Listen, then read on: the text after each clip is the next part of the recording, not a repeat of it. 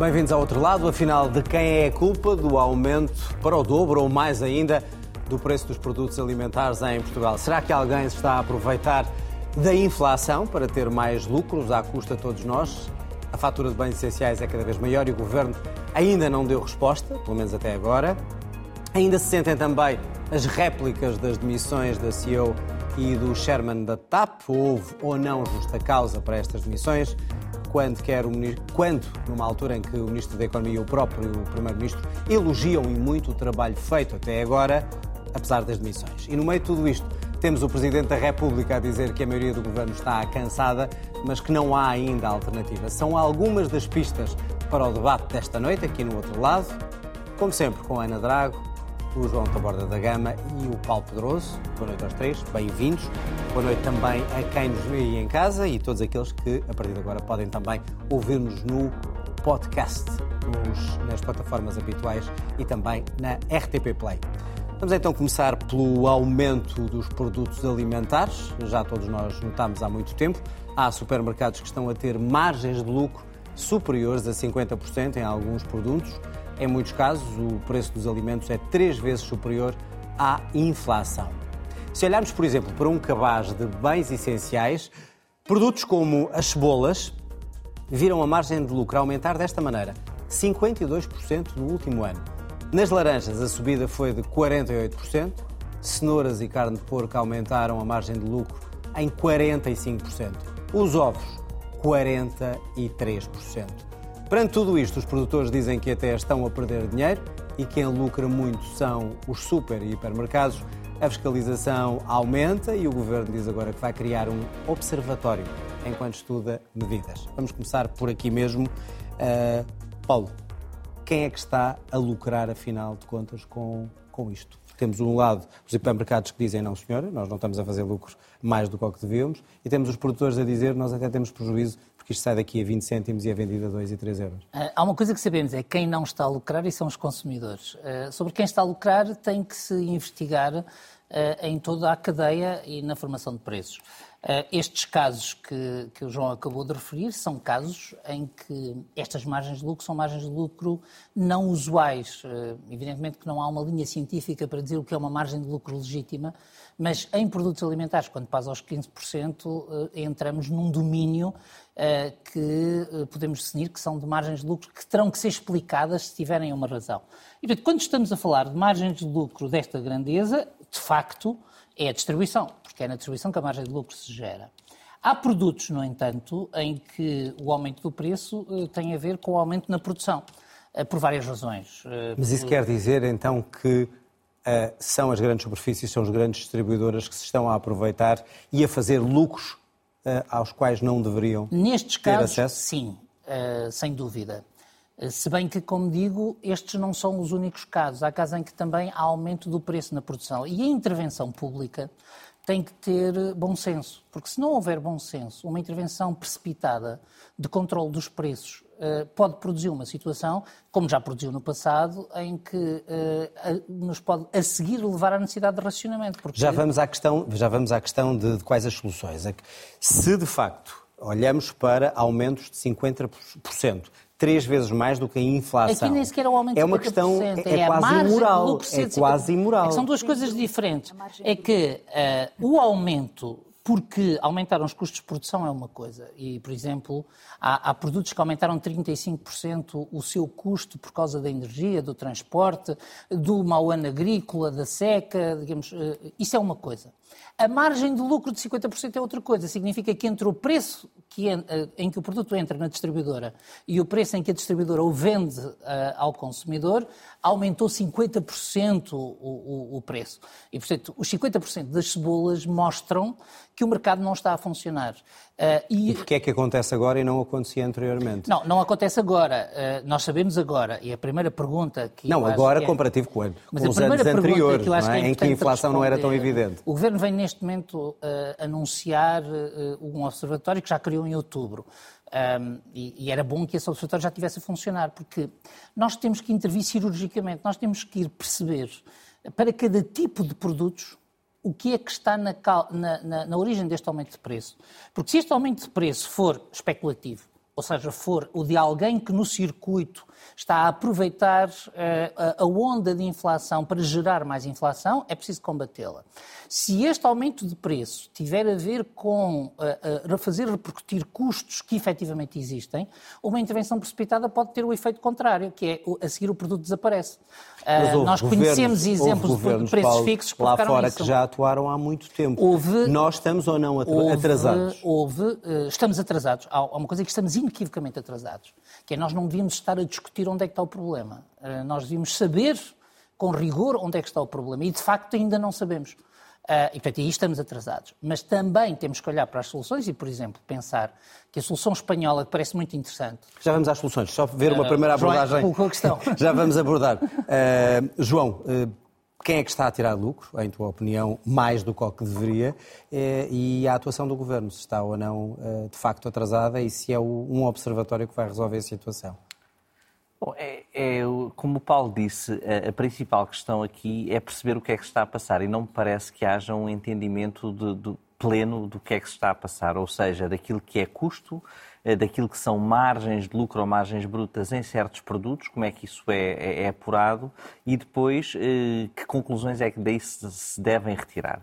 E a, e a, pergunta que fizeste há pouco é, é muito válida. É porque é que isto não aconteceu antes? Eu acho que nós não sabemos se aconteceu antes. Porventura, não, não olhámos para isto. Nas economias desenvolvidas de consumismo, como, como a nossa, o preço eh, da comida, eh, no preço final da comida, ou seja, o custo da comida no preço final da comida é muito baixo. O preço de uma laranja, normalmente, no custo final da laranja, é cerca de 15%.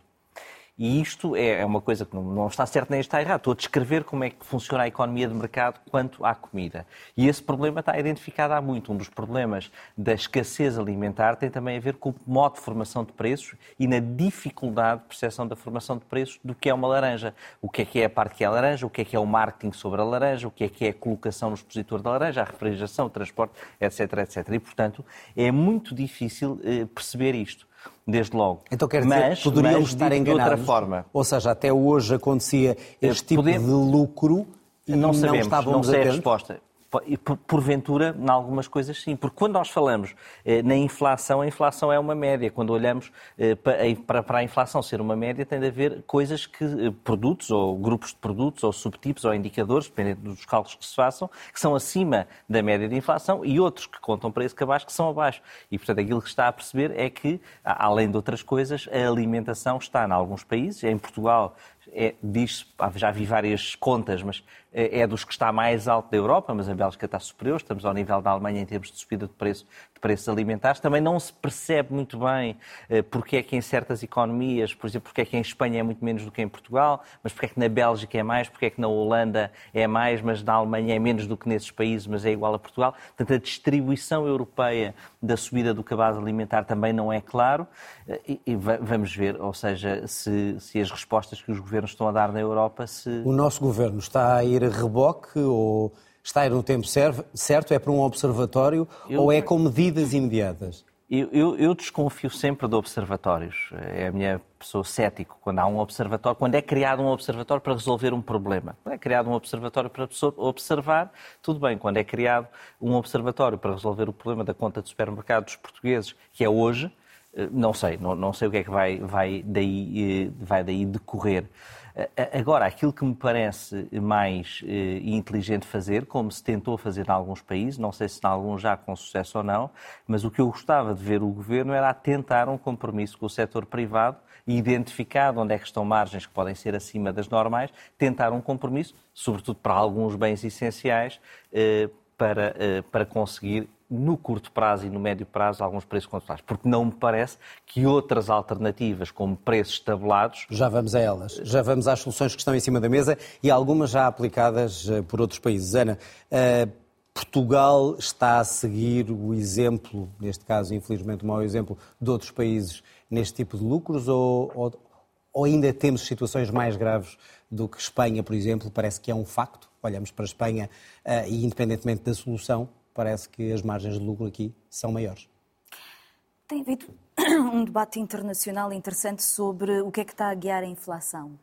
E, na verdade, ao longo dos últimos seis meses, temos tido um conjunto de indicadores que vêm dos Estados Unidos e também das economias europeias, que mostram que, ao contrário daquilo que era a anterior crise de inflação que tinha acontecido nos anos 70 e nos anos 80 e que, a certa altura, foi puxada pela capacidade dos salários acompanharem a subida de preços, aquilo que está a acontecer no, no arranque e no motor fundamental da inflação é o aumento significativo dos lucros dos grandes conglomerados comerciais e, e financeiros.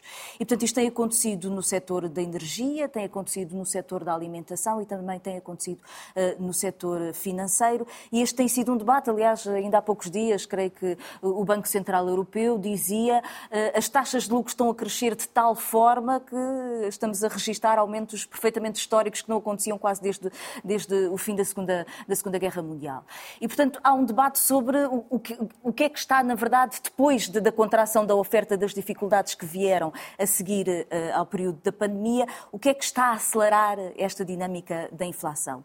E há um papel preponderante de empresas que têm uma posição muito forte no mercado, quase uma, uma situação de oligopólio partilhado entre, entre várias empresas. E quando nós olhamos para Portugal, nós podemos ter um debate sobre o que são custos acrescidos na produção de um conjunto de bens, nomeadamente dos bens alimentares. Nós sabíamos, desde o momento em que houve a invasão da, da Ucrânia, que o corte de gás da Rússia ia ter um impacto significativo no setor da habitação por causa da questão uh, dos pesticidas, dos adubos, das questões uh, que têm a ver com, com, a produção agrícola. E, portanto, já sabíamos que isso ia acontecer. O que não estávamos à espera é que na situação portuguesa, ainda por cima, como nós temos o mercado ibérico da energia e, portanto, os preços da energia não cresceram em Portugal de forma tão significativa como aconteceu no norte da Europa, que isto tivesse um impacto tão, tão alargado. Mas, em conclusão, pode-se pode dizer que, olhar... que são as grandes empresas de distribuição ou é a forma mais fácil sem ter dados concretos para o afirmar?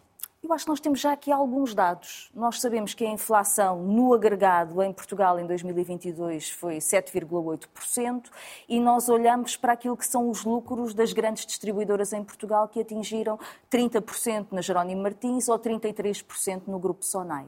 E, portanto, percebemos que, mesmo havendo aqui algum crescimento de custos, há, há aqui um dado significativo que é a tal margem bruta. E a margem bruta é a diferença entre o preço que é vendido e o preço que é pago. E, portanto, quando olhamos estes valores, 50%, 42%, 44%, percebemos que estas empresas, pela sua posição no mercado, têm a capacidade de guiar os preços e puxar pelos preços porque obviamente nós olhamos para as empresas e não estamos à espera que elas façam beneficência. Mas aquilo que nós estamos à espera é que haja do outro lado um governo que esteja atento. Ora, nós estamos a discutir a questão dos lucros excessivos há um ano. Há praticamente um ano que nós estamos a ter esta, esta discussão. E o que é extraordinário é que Costa e Silva, que iniciou o seu mandato dizendo que na sociedade portuguesa, por razões ideológicas, as pessoas pensavam que ter lucro era uma forma de pecado, aparentemente cruzou os braços e sobre a subida significativa neste, no, no setor da distribuição, que tem um impacto muito assimétrico, ou seja, pesa muito mais naquilo que é o orçamento Mas é curioso, foi ele também que veio denunciar pobres. alguns destes aumentos publicamente. Pois, mas e pôr o dedo na ferida. Não, não, ele veio dar o braço a um conjunto de inspeções que têm vindo a ser feitas. A ASAI já tinha instaurado um conjunto de processos, uh, processos crime e de contraordenação, exatamente por preços especulativos e uma outra, um outro conjunto de práticas, como ter os preços diferentes na prateleira daquilo que é cobrado depois na caixa e um conjunto de outras, de outras maldades que estão a ser feitas no setor da distribuição. E, portanto, agora uh, Costa e Silva vem-nos dizer que vai fazer um observatório. Bom, o que eu queria era que a autoridade da concorrência funcionasse.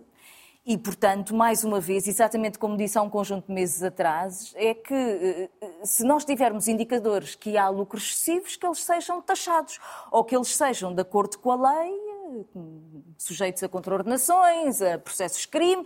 É preciso é perceber o que é que está a acontecer. Agora, já todos nós tínhamos percebido que isto estava a acontecer. Quer dizer, toda a gente que vai ao supermercado. Porque é que Costa e Silva só agora é que acordou? Bom, é? já vamos olhar para as soluções. Paulo, até que ponto é que é através da ASAI e de inspeções que vamos conseguir perceber a causa e encontrar uma solução? Porque é impossível fazer um controle absoluto. Não, com problemas complexos nunca há uma solução simples que resolva todos os problemas. Mas é através Agora, da inspeção? Também. É através é de fiscalização? É ou também. isso vai apenas olhar é para, a especulação? Não, não. É também, porque a especulação é uma parte do problema. Uh, mas aí é que está, do meu ponto de vista, o erro. É que pensar que tudo isto é um problema de especuladores e de retalhistas gananciosos é não perceber o problema. Não é que não os haja, há de haver. Uh, e, e esse, uh, esse trabalho da inspeção deve ser valorizado, deve ser sistemático, deve produzir dados com regularidade que nos permitam perceber o que se está a passar. Não creio, não concordo com a ideia de que eh, o observatório é mais um observatóriozinho. Eh, se for, estou de acordo com o que já foi dito, mas não deve ser. Eh, mas é claro, como disse a Ana, que há uma parte de toda esta cadeia que pode mais facilmente estar a lucrar com, com, com a ah, crise, não, olhando para os lucros que estas cadeias ah, estão a ter? Todos sabemos, todos sabemos que a, a, criação de grandes estruturas de distribuição esmagou os produtores. Uh, portanto, não, isto não é um problema de hoje, nem é um problema de, desta estrutura dos preços. No fundo, no passado, a produção esmagava a distribuição, ou seja, quem tinha poder sobre os preços era quem produzia. Hoje, uh, com a concentração do, da, da, distribuição, quem tem poder sobre os preços é quem uh, distribui.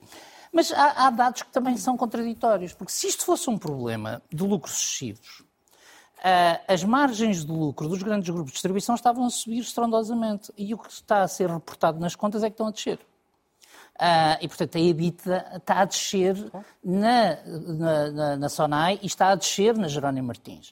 Uh, portanto, ou as empresas estão, razão quando ou as dizem, empresas estão a tornar Paulo, ineficientes. Tem razão quando os presidentes dos conselhos de administração dessas grandes empresas dizem é desinformação? Não. Uh, nós não temos culpa uh, no que está a acontecer? Os presidentes estão a tentar intervir numa lógica de marketing para preservar o nome da marca uh, e estão a tentar dizer que o governo está a, maxi, a, digamos, a ampliar um problema. Eu devo dizer que não tenho simpatia. Eu, eu li, não sei se o relato é fiel, que o Primeiro-Ministro terá chamado os grandes grupos de distribuição e in, inquirido os, os, os, dirigentes dos grandes grupos de distribuição sobre os preços dos produtos um a um. Francamente, se isso aconteceu, não é muito digno para ninguém, porque não é assim que se faz política.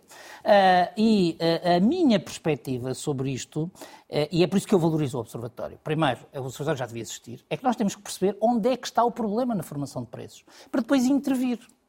Uh, Mas quanto e... tempo vamos demorar até uh, devíamos encontrar nenhum... uma solução não, para o problema em Portugal quando demorar... outros já têm não, a solução? Não, devíamos demorar nenhum e há problemas que têm uma solução imediata. Aqueles problemas que estavam ali daquelas margens de, de lucro, a mim parece-me claro que se o mercado não é capaz de perceber que não pode produzir margens de lucro de 20, 30, 40, 50% sobre produtos alimentares neste momento, o governo tem que lhe explicar. E explicar é impor.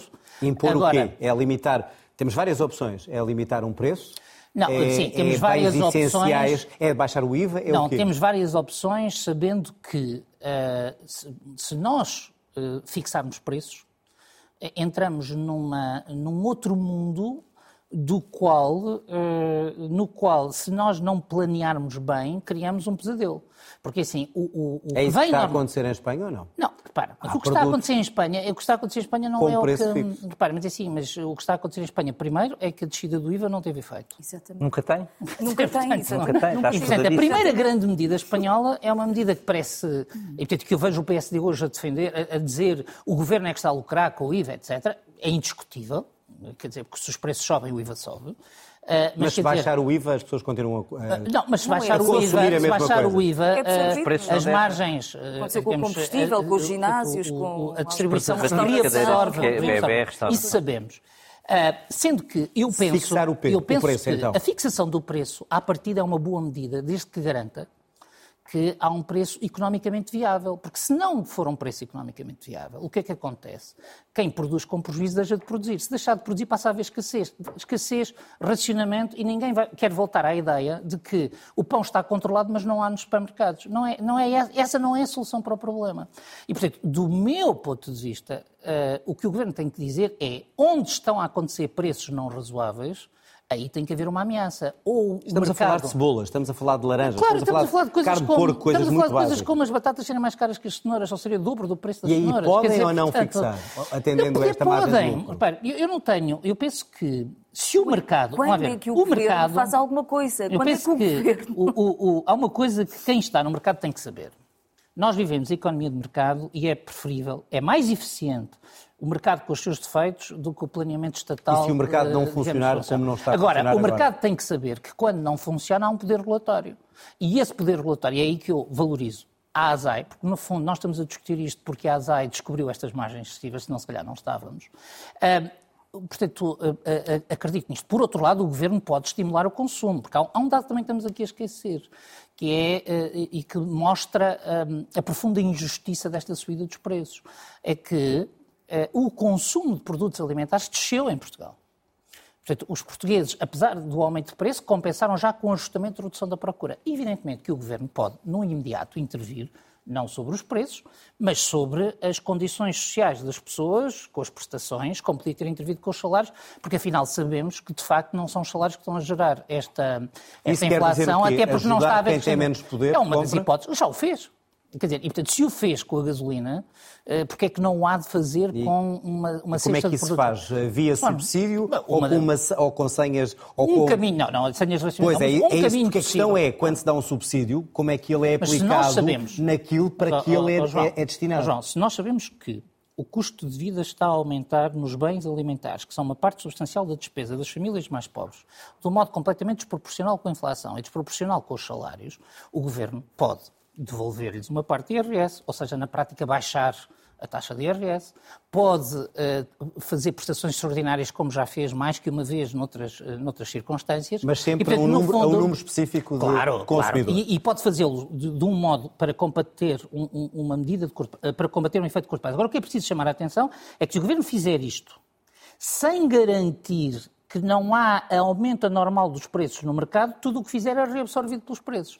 E, portanto, eu valorizo muito o governo, e penso que o ministro Costa e Silva teve bem, ao chamar a atenção por isto, ao dar o braço à inspeção, à, à, ASAI.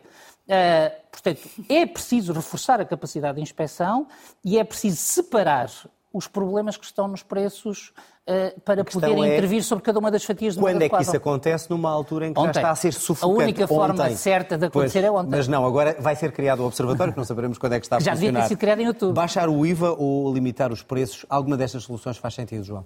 Acho que nenhuma faz sentido, porque ba- baixar o IVA está provado que é, é não resolver o problema, é dar mais dinheiro a quem se diria que se queria tirar dinheiro, ou seja, é dar dinheiro ao vendedor. Todas as baixas de IVA que ocorreram em Portugal e que foram sujeitos a estudos empíricos mais ou menos longos, quer pela DEC, quer por académicos, e é assim em toda a Europa, não são passadas para os consumidores. Portanto, sempre que se baixa o IVA, estamos a dar dinheiro a quem presta o serviço. Foi assim com o IVA na restauração, um modo totalmente eh, desavergonhado ou admitido pelo Primeiro-Ministro quando, quando entrou em funções. Eh, é, foi assim em exemplos históricos, os ginásios, as cadeiras de bebê, os preservativos, tudo isso foram aumentos que, eh, ou seja, o preço na loja manteve-se, o IVA desceu e, portanto, há um aumento da margem do prestador de serviço ao do vendedor de bens. Eh, E, portanto, isso Então não, qual é a é, uma medida que não funciona. A solução é, é subsidiar quem não tem tanta é, capacidade é para comprar? subsidiar, acho que há duas soluções. Acho que, acho que fixação de preços, eh, voltamos àqueles tempos em que eram lidos na RTP, também só havia RTP, os cabazes de preços, voltamos ao tempo em que se desenvolveu essa famosa invenção da padaria portuguesa, eh, da, da padaria portuguesa, não da marca, da padaria portuguesa, que é a carcaça, como está o preço fixado, inventou-se uma coisa que só tem ar lá dentro, porque o que era preciso era vender um pão com forma de pão e, portanto, está fixado para se atingir o preço eh, da, da carcaça. Andámos com as padarias e com as lojas com preços fixados, décadas depois de já não haver preços fixados. E Portanto, tínhamos fi- aquela coisa só leva açúcar se comprar arroz. quem fizer isso, isso nunca mais vai desaparecer. Isso nunca mais Então vai qual é a desaparecer. solução? É, é esse subsídio? Eu, eu acho que a solução é dar dinheiro a quem precisa, porque uma baixa de preços, uma baixa de preço ou, ou preços administrativamente fixados, ou o que quer que seja, vão beneficiar toda a gente. E, portanto, é uma medida totalmente regressiva e injusta. E, portanto, deve-se dar dinheiro, como o Paulo disse, a quem, por, eh, por extrapolação estatística, no seu orçamento familiar tem uma fatura, uma, uma percentagem da sua, do seu orçamento afeta, claro, despesas de alimentação e que estão a reduzir. Aliás, E para isso e temos são dados, nós sabemos prazo. quem são os grupos que gastam mais. E são medidas de curto, então, e são medidas de curto prazo porque eh, os preços de base dos alimentos já estão a descer. Nós estamos a ter esta conversa, mas os preços já estão a descer. Todo o efeito primeiro da, da pandemia e depois da guerra. Mas uma pergunta, se ajudarmos e se estimularmos o consumo de quem não pode, mas deixarmos, eh, e e permitam uma expressão, à solta, quem está a possivelmente lucrar mais do que o que deve. Não estamos a, não, a, enterrar dinheiro no problema. Eu, não, eh, eu não, não sei se estão a lucrar mais do que devem, eu não sei o que é lucrar mais do que devem, é uma dúvida que eu já aqui exprimi várias vezes. É aproveitar a especulação Mas para mais lucro. Mas não sei o que é, que é aproveitar a especulação, não? ou seja, o, os preços são, são livres em Portugal, é, é, as cadeias de distribuição em Portugal fizeram mais pelo controle da inflação do que todos os governos provisórios e socialistas que tentaram fixar preços em Portugal. A concorrência entre grupos de distribuição em Portugal baixou os preços. Teve um problema para os produtores, que o Paulo há pouco referiu, mas isso teve uma consequência para os consumidores. Nós temos comida, tivemos durante décadas comida muito mais barata. A margem da distribuição é 2 ou 3%, a margem normal de total da distribuição é 2 ou 3% normalmente. E, portanto, é não é margem de lucro, a margem. É por isso que os 50% das cebolas são escantos. Pois, mas é que eu não sei como é que são calculados os 50% não. das cebolas e desconfio muito que isso seja o... E como é que se calcula o lucro da cebola? Isso é uma coisa que me parece uh, absolutamente uh, pouco científico. É fazer as contas, não, como diria alguém, não é? Como é que se faz as contas de... Como é que se... Não, João, essa parte essa eu consigo parte, explicar. É o preço é na fatura de compra e o preço na fatura de venda. É assim, e o resto? Não, está bem, isso é a margem. Mas isso é a margem. Bem, mas, mas, isso, não é nada. Mas isso não é nada. Mas isso é margem da operação. Se essa margem mas isso não é nada. São conceitos que os economistas inventaram. Mas não existe. Mas não é real. Não é real. É a maneira de gerir uma empresa. Mas eu posso Se não houver, se não houver estes conceitos, não se consegue gerir uma empresa. Fica-se completamente perdido. Aos honorários da Ana Drago para estar aqui. Posso ir ver isso à vida. Eu posso dar explicações. Ou seja, isso não... E aí que é honorário. Isso são conceitos estatísticos. Claro. São conceitos estatísticos que não têm nada a ver. Não têm nada a ver, que não têm nada a ver com, eh, com, com, teorias de custeio e que são totalmente desadequados daquilo que toda a gente não, sabe, que é não, o preço, é que é o preço da comida, que é o preço da comida nas sociedades envolvidas, que tem muito pouco a ver com o custo bem, isso está totalmente não são, E aliás, há tanto bom é, senso. Posso olhar para isso, há mas tanto bom senso que a redistribuição praticam de um modo mais ou menos uh, automático Obsessivo. essas margens. Ana. Claramente que há coisas que são anormais que estão a acontecer. As redes de distribuição, as grandes redes de distribuição é, fizeram mais do que governos. É a cebola. Só, só para nos entendermos. Como, como disse o João, fizeram mais estas redes de distribuição ehm, do que governos para que os alimentos se democratizassem? Não, não, não, não, acho nada. Não acho nada. Quer dizer, apesar de tudo, teríamos agora que discutir a política agrícola comum e o que é que isso significou no rendimento dos agricultores e o que é que significou Mas também na capacidade, não, na capacidade de produção média, na que larga havia, classe média. que há na Europa e ainda a estratégia, enfim, de globalização que nos permite hoje ter acesso a um conjunto de frutas fora da época, todos nós conhecemos. Então Mas qual é a é, solução? É, qual é, é a solução? Que é, é isso que estamos debate. a discutir? É baixar o IVA? É dar subsídio? Eu acho que é baixar fixar o IVA, preços? o João disse disse e disse muito bem. Eu acho que nós devíamos gravar este momento e enviar este pequeno vídeo explicativo ao PSD e à Iniciativa Liberal para que possam perceber que a descida do IVA não Já resolve agora, problema nenhum. E ao Podemos também. Exatamente, é verdade. Ou seja. Vai ser o meu medo de forma internacional. João Gamos vamos, explica a todos, explica vamos tornar a todos viral. Com, vamos enorme tornar viral. com enorme generosidade. Quer dizer, eu acho que nós temos que começar por perceber o que é que aconteceu com estes preços e o que é que aconteceu com esta atuação. Ou seja, nós não podemos ter uma discussão em Portugal em que nós olhamos para os salários dos portugueses e dizemos é preciso conter os salários, porque estamos com o risco de uma espiral inflacionista e, portanto, politicamente nós atuamos sobre os salários de modo a que eles não cresçam de forma excessiva para não entrarmos numa espiral inflacionista. Mas depois o mercado funciona por si próprio. Quando nós temos as próprias instituições europeias a dizer, e, pa e passo a citar a frase que foi utilizada num relatório europeu: os lucros unitários, ou seja, por unidade, crescem a ritmo sem precedentes, sem precedentes. Eu acho que nós temos que olhar para aquilo que está a acontecer nos diferentes países e, portanto, no contexto português, temos que olhar para o setor da distribuição e perceber são eles que estão a lucrar com esta inflação, porque politicamente insustentável nós estarmos a pedir sacrifícios aos portugueses ao nível dos salários, não aumentar os salários ao nível da inflação. Temos que perceber que o ano passado, com uma inflação de 7,8%, os funcionários públicos tiveram um aumento de 0,9%. Portanto, é, é disto que estamos a falar, de perda real da capacidade de compra da maior parte das famílias em Portugal porque a fixação dos salários na função pública dá um sinal indicador para todo uh, o mercado, e depois não olhar para aqueles que aparentemente estão a beneficiar da inflação e da capacidade é isso, de estabelecer quais são os preços. E, portanto, aquilo que nós esperávamos do governo é que, nesta altura do campeonato, já tivesse feito os estudos, já tivesse aprendido o que é a margem bruta e já nos pudesse dizer o que é que está a acontecer neste setor e ter a autoridade da concorrência a atuar. E depois, há lucros excessivos, taxam-se esses lucros excessivos. Foi esse o debate que tivemos alguns meses atrás e foi essa a conclusão que aparentemente o Governo tirou. E, portanto, é isso que eu estou à espera que portanto, aconteça. não baixar o imposto, mas taxar quem está a ter mais não. lucro. Saber se há práticas especulativas, saber se é necessário colocar processos, saber dialogar com o setor não tem qualquer problema. Agora tem que haver regulação, não é? Não pode haver um sistema em que uns são politicamente atirados para baixo e outros, diz-se, estejam à vontade, podem fazer o que quiserem. Muito bem, vamos aguardar para saber o que é que é observado neste observatório e o que é que é decidido. Vamos avançar e olhar para ainda a demissão eh, dos responsáveis da TAP. O Governo demitiu a Presidente Executiva da TAP e o Presidente do Conselho de Administração. Um anúncio feito após a apresentação do relatório da Inspeção Geral de Finanças. O Primeiro-Ministro diz que todas as consequências políticas desta polémica indenização que levou a isto, paga pela TAP, já foram retiradas com a demissão de Pedro Nuno Santos elogia o trabalho da Presidente Executiva que mandou demitir. Governo decidiu a exoneração, com justa causa, do Presidente do Conselho de Administração e da Presidente da Comissão Executiva da TAP. Conclui pela nulidade do acordo celebrado em fevereiro de 2022. Dessa conclusão decorre, portanto, a necessidade de repor a legalidade no procedimento de cessação de funções da ex-administradora e, por outro lado, torna exigível a devolução das verbas indevidamente pagas. O plano de Constituição continuará a ser executado e, portanto, as condições para a privatização não serão postas em causa.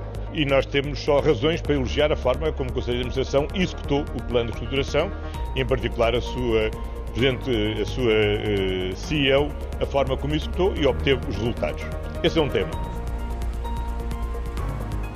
Muito bem, vamos olhar para esta, estes despedimentos da TAP, mas antes disso, e até porque estávamos a falar há pouco da questão uh, dos lucros excessivos, também a notícia que marcou os últimos dias, a, a falência não de um, mas de dois bancos nos Estados Unidos e imediatamente o receio sobre até que ponto é que, com todo este ambiente inflacionário e com o que aconteceu com estes bancos, embora específicos para um determinado tipo de clientes, se pode ou não chegar à, à Europa, se pode ser ou não um alerta uh, e um perigo de contágio. João, esta, estas notícias que chegam dos Estados Unidos são para nos preocupar?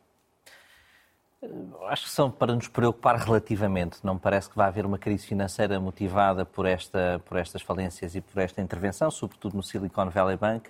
Eh, mas, eh, claro que nos mostra mais uma vez como é que os sistemas de regulação eh, bancária e do setor financeiro parecem teimar em não aprender com o que se passaram, com o que se passou em crises anteriores e, e, olham muito para as crises anteriores, mas não se preocupam com o que pode ser a próxima crise.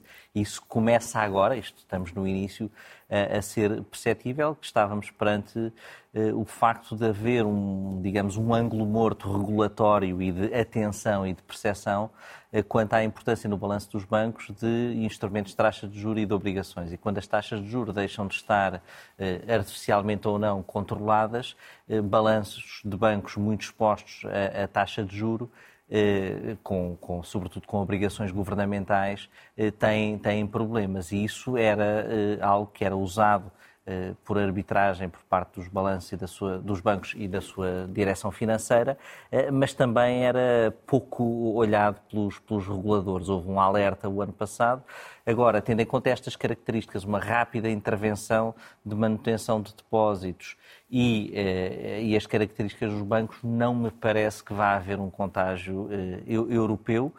Agora, aquilo que os analistas começam a dizer é que outros bancos e que outras empresas têm os balanços expostos a estes instrumentos e que possa levar a, a reações parecidas dos depositantes, mas agora também já sabe o que é que aconteceu e, portanto, pode-se intervir. Paulo, podemos ficar descansados. Hoje, curiosamente, houve uma reunião, não uma reunião de urgência, como houve nos Estados Unidos, mas houve uma reunião uh, dos ministros das Finanças uh, em Bruxelas e a ideia e o que passou cá para fora é isto não acontece na Europa porque nós temos regras uh, bem mais apertadas para que isto não aconteça porque aprendemos a lição. É assim ou é impossível dizer isto porque não estamos imunes àquilo oxalá, que acontece na economia oxalá mundial? fosse. Eu penso que há aqui duas questões. Há uma questão imediata. o caso deste banco e da regulação americana comparada com a europeia o nível de contágio é mínimo, porque de facto a nossa regulação não é igual e mesmo nos Estados Unidos, eh, se provavelmente Trump não tivesse eh, revogado eh, uma lei muito específica sobre regulação, ter-se-ia sabido do caso mais cedo. Há, no entanto, dois tipos de coisas que me preocupam. Um é o efeito, chamemos psicológico. Ou seja, que efeito é que tem sobre nós de repente percebermos que o setor financeiro pode estar frágil de novo? Uh, e, portanto, efeito, digamos, efeito como é que o efeito medo vai uh, afetar? Porque nós sabemos que uma parte da crise de 2008 não foi total, mas uma parte foi, de repente, os atores passaram a ter um comportamento completamente diferente por causa de, uh, digamos, por causa de liquidez. Mas a que preocupa mais, e acho que não tem estado a ser suficientemente avaliada, o João começou a introduzi-la, é esta. Uh, Porquê é que isto acontece agora e não noutra altura? Basicamente porque nós estamos a mexer de modo agressivo nas taxas de juros. Claro. E a mexida agressiva nas taxas de juro dos Estados Unidos está a ser secundada pela Europa. E o setor financeiro, quando se mexe nas taxas de juro, Uh, tem dificuldades porque o setor financeiro vive da economia real, vive de financiar a economia real. E, portanto, se uh, a banca europeia, uh, digamos, no fundo, se o efeito desta política agressiva de taxa de juros for uma recessão na economia real, eh, nós vamos ter a banca a ter dificuldades. Vamos, provavelmente já estamos a ter e nós estamos a ver a recuar no financiamento à economia e depois podemos vê-la uh, no seu equilíbrio. E esse é, é, para aí que eu olharia nesta altura. Ana, até que ponto é que todo este movimento inflacionista, taxas de juros, etc., uh, olhamos para a questão do consumidor, olhamos para a economia real, até que ponto é que a banca não pode vir atrás, apesar dos lucros que apresenta? Eu acho que é demasiado cedo para, para ter aqui um prognóstico. acho. Hum, porque, na verdade, este banco parecia relativamente sólido e fez uma estratégia de investimentos num conjunto de ativos que eram entendidos como sendo sólidos, ou seja, obrigações e títulos do Tesouro e também eh, património imobiliário. Eh, e, portanto, isso gerou uma dificuldade que foi quando há um primeiro momento que é uma retirada de fundos, além da especificidade das startups não é, e do setor tecnológico eh, que viveu uma crise significativa no ano passado e, portanto, e parte significativa exatamente está num ajustamento e, portanto, parte significativa dos próprios clientes não conseguiram captar novos investimentos e começaram a comer os seus próprios depósitos e, portanto, tudo isto criou uma espiral em que subitamente o banco tinha eh, parte dos seus ativos sem capacidade de os liquidar de forma rápida e fazer face àquilo que eram as demandas de, de retirada dos depósitos. E, portanto, criou-se uma corrida aos bancos bastante clássica no, eh, no modelo verdadeiramente acho que toda a gente estava um bocadinho a tentar perceber o que é que ia acontecer com a subida das taxas de juros e onde é que isto ia quebrar.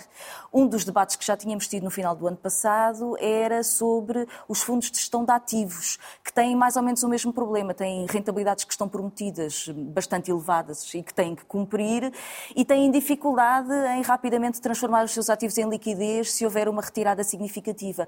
E, portanto, ao contrário da crise inflacionária dos anos 70, Hoje, a dívida e o impacto dos juros não é exatamente o mesmo.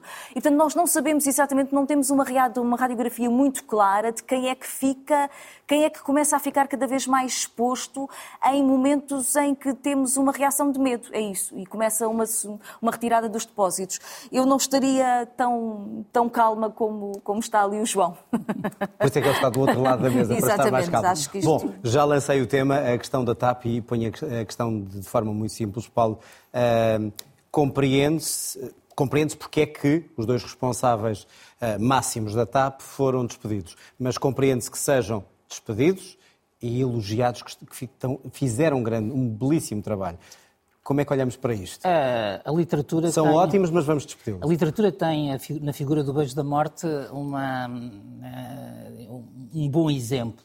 Uh, aquilo que eu creio que está a acontecer, no entanto, agora falando de sério, é uma mudança. Com justa causa. É, é uma mudança, é uma extensão do conceito de justa causa até aquilo que eu poderia chamar os dirigentes executivos têm que ter solidariedade política com os ministros demitidos. Isto é, eh, basicamente. Ironia à parte, basicamente, para ser mais claro. Mas basicamente o que o, o porquê é que eles são incompetentes? Porque tomaram uma decisão que a inspeção considerou ilegal, que tomaram com base num aconselhamento jurídico que, na minha opinião, não tinham a obrigação de saber e que contrariar e que foi apoiado politicamente. Isto é suficiente para a justa causa. Provavelmente, se algum deles quiser, será o tribunal a decidir. Agora, o que me parece claro é que o Governo decidiu a forma do despedimento antes de ter a certeza absoluta sobre o modo como o podia concretizar. Uh, e, portanto, quando, quando, se lê nesta peça, o Governo despediu, não, o Governo ainda não despediu. O Governo anunciou ao país que ia dar uma indicação para que fossem uh, despedidos. Hoje ouvimos o Ministro dizer que é blindada. Não, não, eu acredito é que blindada, sim. eu acredito que seja, eu não, eu não, estou a duvidar de que seja. Agora, há um sinal que, uh, que, é, que, é, que aqui se diz, portanto, que é se eu tomar uma decisão devidamente aconselhada que seja referendada pela tutela, posso ser despedido por justa causa pelo mesmo governo que me nomeou. Confesso que não é um terreno confortável. Ana, significa isto, e pelas notícias que têm saído, que, eh, obviamente, as pessoas que foram despedidas podem agora vir pedir uma indenização de milhões. Valeu a pena? Vale a pena a demissão depois do que aconteceu se ainda sair mais caro? E elogiada já agora? A sensação que eu tenho é que isto tudo começou a ser escrito uh, muito antes e que houve aqui um conjunto de passos em que subitamente na descida já ninguém conseguiu travar. Uh, a, a, partir do momento em que uh, Marcelo Rebelo de Sousa diz que Fernando Medina tem que tirar as consequências políticas daquilo que venha a ser o relatório da IGF e Medina assume que aquilo que venham a ser as conclusões do relatório ele seguirá e, portanto, assume esse compromisso, o destino está traçado e, portanto, há um conjunto de passos que têm que ser seguidos. Eh, é entendida a nulidade da forma de cessação de funções e eh, a Inspeção Geral de Finanças indica que eh, a avaliação da atuação dos gestores deve ser tida em conta e, portanto, Medina fica numa situação em que só os pode, na verdade, demitir porque menos do que isso significaria que, na verdade, não estava a cumprir aquilo que eram as recomendações da IGF. E, portanto, ele coloca eh, toda a condução deste processo no relatório da IGF, em quem o fez, e, portanto, acaba por ter que demitir uh, a Presidente Para resolver um problema, poderá ter criado um problema maior. A tentativa, quer dizer, a frase é o virar de página, não é? É a tentativa que o governo faz como se tivesse pisado qualquer coisa e vai andando sucessivamente a tentar limpar aquilo que pisou. Mas uh, uh, se toda a situação de Alexandra Reis, uh, Alexandre Medina, Fernando Medina podia dizer que na verdade não conhecia, podia-se perceber porque é que foi escolhida para Secretária de Estado do Tesouro, alguém que tinha este percurso. A partir do momento em que toma esta decisão, aquilo que venha a ser o resultado do processo em tribunal da, da agora, ou a futura demitida Presidente futura do Conselho, ex. futura ex-demitida, será a responsabilidade de, de, de, Medina. E eu acho que é uma espécie de bomba ao retardador, porque nós olhamos para todo o processo, para a forma, enfim, como as decisões, apesar de tudo, estão blindadas pelo aquilo que foram os pareceres jurídicos, pelo próprio comportamento da gestão, enfim, é uma gestão que se pode dizer que seja eficiente. Hum, a Presidente parece ter grande parte da razão do seu lado e, portanto, ficamos e aqui numa situação. A tribunal e, e, veremos o que é que. Difícil. Não, mas do é ponto de vista, do, só do ponto de vista do direito do trabalho, eu penso que isto é interessante quanto à densificação do conceito de justa causa. Uh, porque uh, o conceito de justa causa obriga a que haja uma responsabilização por um ato. E, portanto, o Governo vai ter que dizer, e oxalá esteja blindado, qual é o nível de eh, responsabilidade gravosa daquele ato em concreto. Só que, de, de, só dizer isto, o problema da indignação com este caso, quer dizer, não é este argumentário não, jurídico. Sim, sim, sim. A questão é todo o percurso, não é? O valor da indenização, é sair de uma empresa que foi intervencionada para depois ir para outra empresa pública. Para citar depois, o Primeiro-Ministro, as consequências dizer, eh, políticas já, foram, já foi, foram tiradas. Não, Portanto, é que na verdade não foram, porque a partir do momento... A partir do momento em que tiver que ser pago 2 ou 3 milhões à pessoa que foi demitida, o problema político explode as consequências com muito, políticas não em muito maior ainda. dimensão, não é? Bom, veremos como é que isso se desenrola. Uh, só esclarecer que o João não vai participar nesta uh, discussão deste tema por razões profissionais, apesar de ser o nosso único jurista em prática, pelo menos, desta. desta mas os juristas não tiveram bem aqui. Não tiveram, dizer, pronto. Mas o João não é por isso, é por razões profissionais, uh, não vai falar sobre o tema. Vamos avançar. O Presidente da República não afasta o cenário de dissolução do Parlamento. Se acontecer, diz Marcelo, algo do outro mundo. Na entrevista que deu aqui à RTP e ao público, Marcelo Rebelo de Sousa entende que o governo teve um primeiro ano perdido e a maioria começou a estar cansada, mas considera que ainda não há alternativa. Não me peçam para dizer que renuncio ao poder de dissolver. Isso não renuncio. Se acontecerem coisas neste mundo que são do outro mundo, o Presidente, até o dia 9 de setembro de 2025, tem o poder de dissolução. Nasceu uma maioria arrequentada, é uma maioria cansada. As consequências da guerra, a forma como nasceu o governo, leva a que praticamente um ano foi perdido. Há, aritmeticamente, não há politicamente. As sondagens últimas mostram que o partido mais importante daquela área tem acima do somatório dos outros dois, mas não chega a ter o dobro do somatório dos outros dois. Portanto, dá uma, uma, uma alternativa fraca na liderança. Estes então alguns dos destaques que marcaram esta entrevista do Presidente. João, o Presidente deu ou não, como alguns dizem, uma visão um bocadinho pessimista de como está o país? Ou realista? O Presidente deu uma noção uh, pessimista, que é realista, uh, de como está o país, ou que tem algum realismo, exacerbando alguns aspectos, não exacerbando outros, uh, mas, sobretudo, deu uma visão política bastante negativa, quer quanto ao governo, quer quanto à oposição. Não há alternativa. E fazer. É, é que quando um presidente fala assim do governo e da oposição, implicitamente ele é a alternativa. Ele é o que subsiste, ele é o que está estável e ele é a alternativa. Portanto, há também essa mensagem uh, na mensagem e essa é, leitura. É uma, é uma mensagem oportuna, uh, faz sentido. O, o, que é que se obtém com, com uma mensagem como esta? Eu acho que o Presidente não quis fazer um favor à oposição, claramente.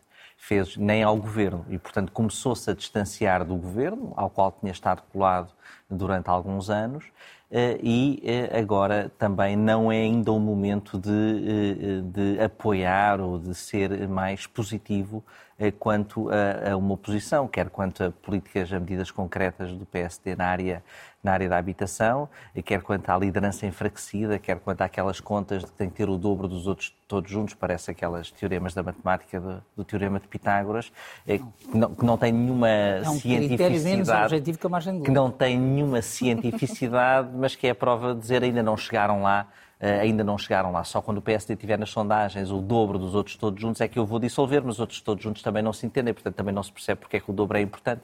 Mas é, digamos, é um sinal de dizer que ainda falta pedalar uh, para chegar. E para chegar aqui é esse critério de quando, de quando acontecer uh, uma coisa do outro mundo. Mas isso pode, ser a saída, pode ser a saída do Primeiro-Ministro para um cargo europeu? Aí isso também... para outro mundo, pode ser aí para outro país.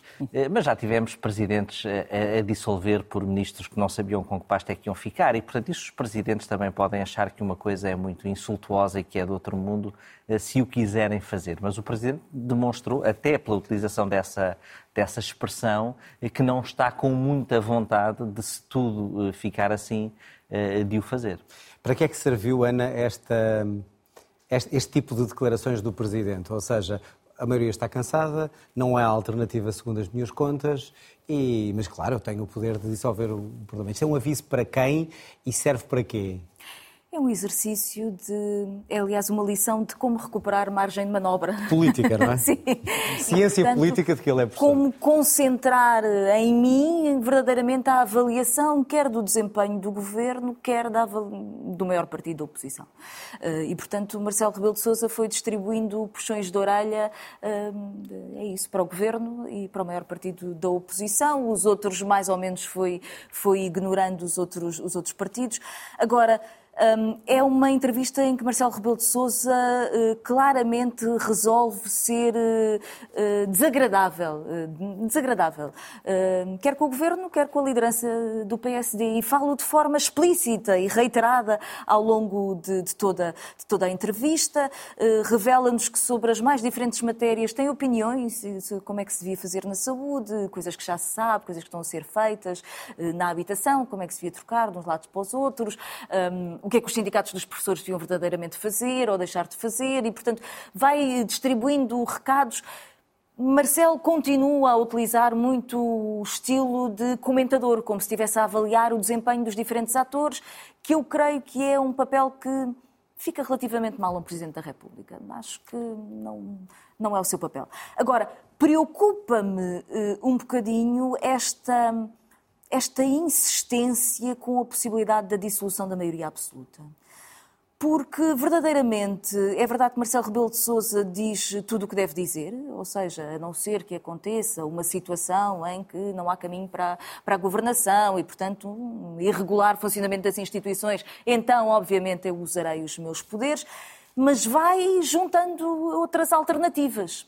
Uma delas é, por exemplo, o PRR que é uma coisa um pouco estranha, não é? Porque se todos os presidentes da República resolvessem afastar um governo de maioria absoluta pela incapacidade de cumprir eh, um compromissos eh, orçamentais ou programáticos, Bom, poucos tinham sobrado verdadeiramente, acho que quase todos tinham ido embora. Marcelo Rebelo de Sousa não se mostrou nada preocupado com aquilo que eram as práticas anteriores em relação ao investimento público, um, Mário Centeno, e portanto, quer dizer, quando não era cumprido o investimento público, e portanto... Portanto, não esteve bem e foi desagradável, é a conclusão. É, Temos que avançar. Mas depois é... é, é a consequência Não, disso. É, é outra condição, a ideia de que se houver uma alternativa, e como é que se mede a alternativa? Há alguma capacidade de diálogo à direita?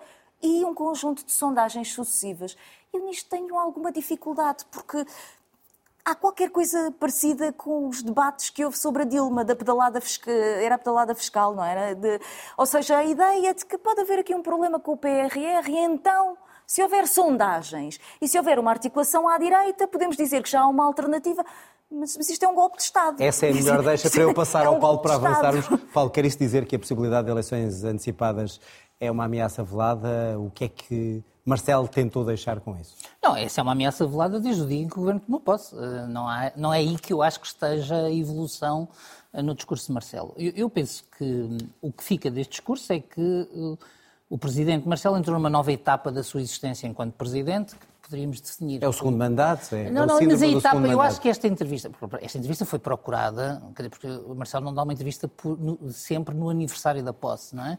Uh, portanto, foi procurada. Quando se vê o discurso, a parte mais dura do discurso é aquela que manifestamente ele tinha já pensado, porque ele aproveita a primeira pergunta para uh, uh, fazer toda essa narrativa e do modo como Marcelo Rebelo de Sousa normalmente constrói as suas narrativas, parece-me claro que os elementos que aqui faltam nós vamos vê-los uh, ao longo do tempo.